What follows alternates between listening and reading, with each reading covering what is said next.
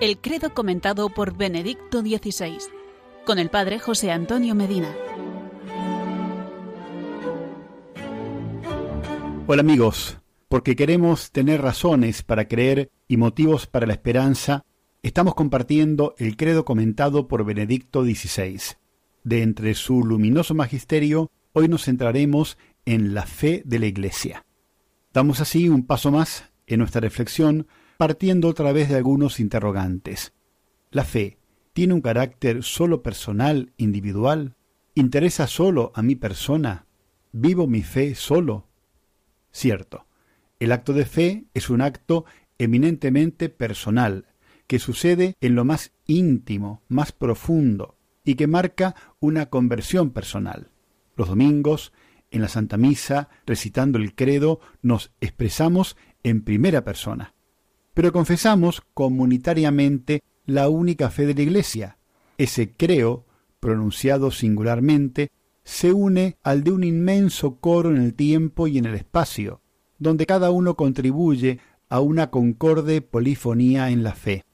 El Catecismo de la Iglesia Católica sintetiza de modo claro así, creer es un acto eclesial. La fe de la Iglesia precede, engendra, conduce y alimenta nuestra fe. Nadie puede tener a Dios por Padre si no tiene a la Iglesia por Madre, enseña San Cipriano.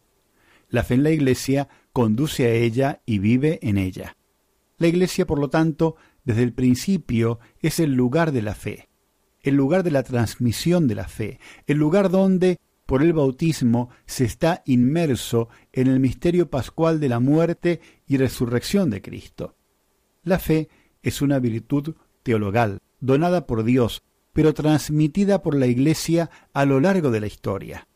La Iglesia nos da la garantía de que aquello en lo que creemos es el mensaje originario de Cristo. El núcleo del anuncio primordial es la muerte y resurrección del Señor, de donde surge todo el patrimonio de la fe. De tal forma, si la Sagrada Escritura contiene la palabra de Dios, la tradición de la Iglesia la conserva y la transmite fielmente a fin de que los hombres de toda época puedan salvarse. Así la Iglesia, con su enseñanza, su vida, su culto, conserva y transmite a todas las generaciones lo que es y lo que cree.